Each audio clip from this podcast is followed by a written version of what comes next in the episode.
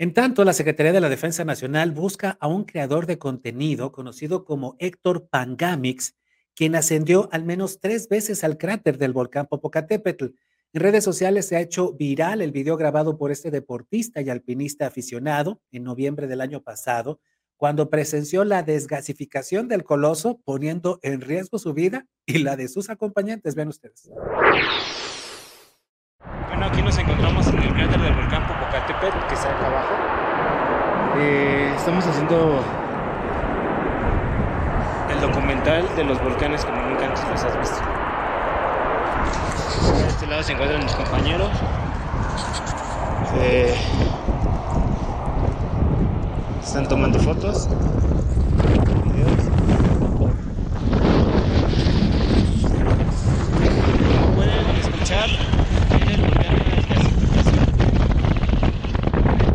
Hace un momento sacó dos exhalaciones de vapor de agua de gran tamaño, pero ahorita se escucha el fuego.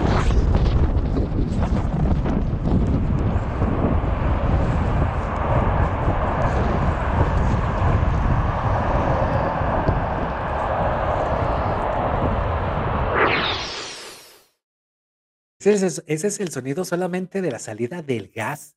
Y no sé si notaron cómo este hombre, Héctor Pangamix, así se hace llamar en las redes sociales, pues tenía problemas hasta para respirar.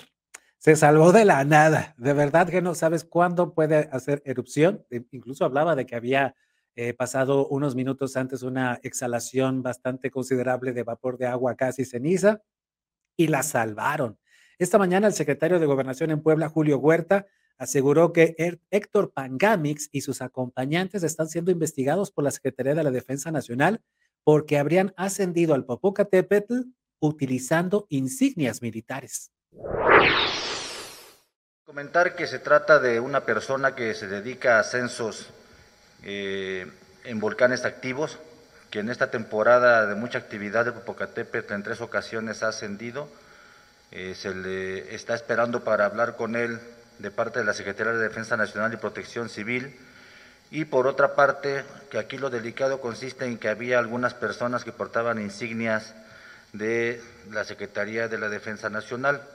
Por eso la, la, la, Secretaría de Defensa Nacional, la propia Secretaría, está implementando una investigación para ver de qué se qué, de, de quiénes se trata y por qué portaban esas, esas insignias.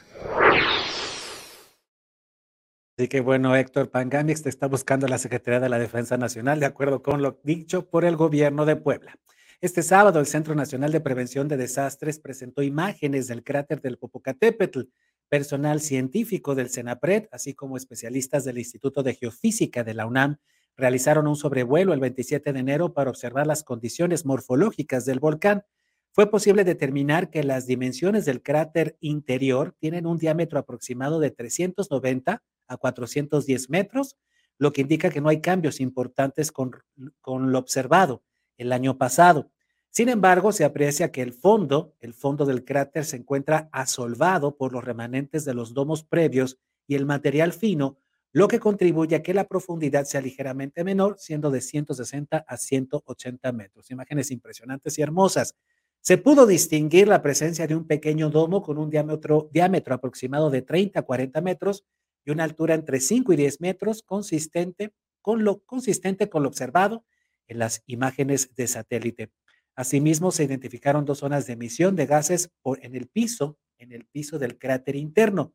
Por lo tanto, dice el Centro Nacional de Prevención de Desastres, se espera que continúen las emisiones de ceniza y explosiones similares a las observadas en semanas pasadas, y estos escenarios están contemplados en el nivel fase 2, amarillo fase 2 del semáforo de alerta volcánica. Como habíamos dicho anteriormente, prácticamente durante un año el, volcán forma en el cráter este domo, esta costra, precisamente de lava, de magma que sube, lo tapa y es cuando vienen estas explosiones al destruir precisamente a través de los conductos del volcán, destruir este domo. Y es cuando vemos estas impresionantes imágenes que este fin de semana recuperó el CENAPRED.